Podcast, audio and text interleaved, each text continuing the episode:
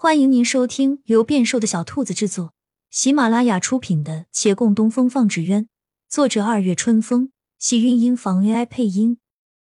欢迎订阅，期待你的点评。第二百一十五集，门外的人打住要走进去的心思，同那些人一样的疑问。不，但听月兰道。要不要继续做下去？有人提出的意见是为大家着想，而有人是顾自己。如今想来，莫说王爷会不会满意，就算是满意，我们也断断落不到好处的。他们早上还在商议着专为陆灵一人也要继续做下去，可眼见他善用私权将李慕言夫妇关押，又觉这番心思未必能让人领情。这是他第一次对这从小一病长大的人。产生了些怀疑，他仍关心他的伤势与前途，却不能再不顾一切的顺着他。那众人听他的话，亦犹豫不决。是李大人为了我们，他原本就不建议我们一直顺从屈服，现在我们是不是更应该硬气一些？可是，硬气有什么用？能当饭吃吗？你要想清楚。也有人不同意。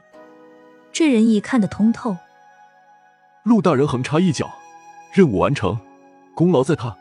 他若是升官进爵，就冲他现在能关押李大人，到时候怕是还要收拾我们这些反对者。这时候不入我们挺起骨气，偏偏不再做了。二十多年咱们没有饿死，这次也照样饿不死。众人听此话，唏嘘不已。想来多年未曾放弃的坚持，这是人生之信念。又何以为了权贵而改变了初衷呢？但希望再一次破灭，总归是不好受。有些人并不想放弃。他抬手看着月兰，陆大人不是从你们这儿出去的吗？你们在他面前说不上话吗？是啊，是啊，跟他说说好话吧。我们也就算了，起码该放了李大人了。门外的人凝神想在这一群人中听那女子的回应。可等了许久，他并没有说话。他嘴角微勾，一想：是啊，你怎么不问问我呢？就这样直接给我下定论了。说到底，就是已把我当成外人，连商议都不想再商议了吧？还是说，你已认定我是如此狠心，连余地都不会留？他走了进去，那犹疑议论的一群人瞬间闭嘴，期待回应的人盯着他的胳膊。大夫怎么说？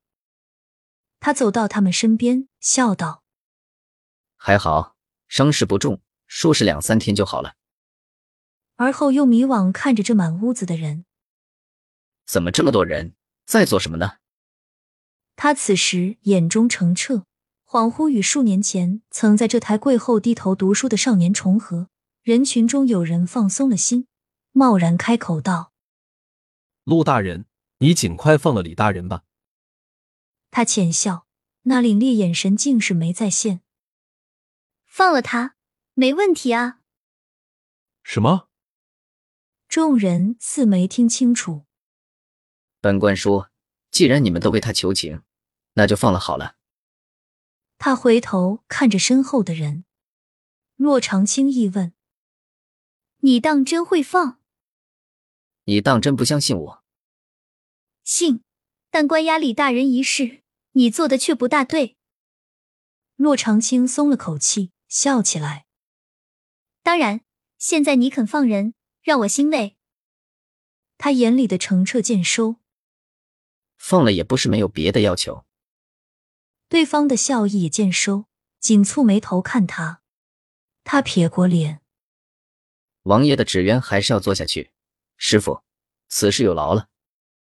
洛长青沉思片刻，你老实告诉我，成与不成，维远县的同僚们都不会有好下场的，是不是？他的目光环顾一周，甩袖道：“李慕言以下犯上，我只不过按律行事，何错之有？如何在你们眼中就成了十恶不赦之人？”洛长青静静看着他，当然不是十恶不赦，只是这个人。他曾道先天下后齐家，而今却为了一己之私不辨是非。洁净无瑕的纸张上点了墨迹，总是格外的显眼。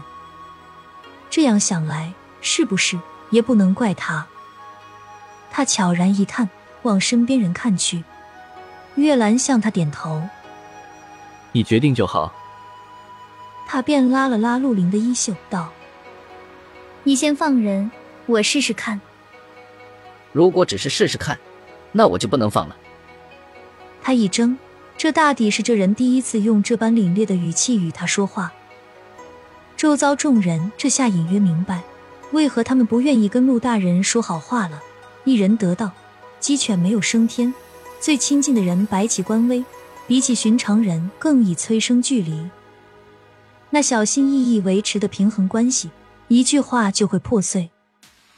陆凌说完一绝失言，顿了顿，道：“此事对我很重要。”只是对你重要？骆长青反问。他怔怔看着他，心道：这还不够吗？眼前人也暗道。原本只为你一人就够了，可是现在看来，你眼中也只有你一人，甚至不惜危及他人。他没法否认，心内隐隐失望。半晌后，他方道：“好，我一定做成。你先放人。”师傅，你做好了，我回放。这句话的语气里忽带了些哀求。骆长青心软了，叹了口气。给我一点时间，我等不及。亲亲小耳朵们，本集精彩内容就到这里了，下集更精彩，记得关注、点赞、收藏三连哦，爱你！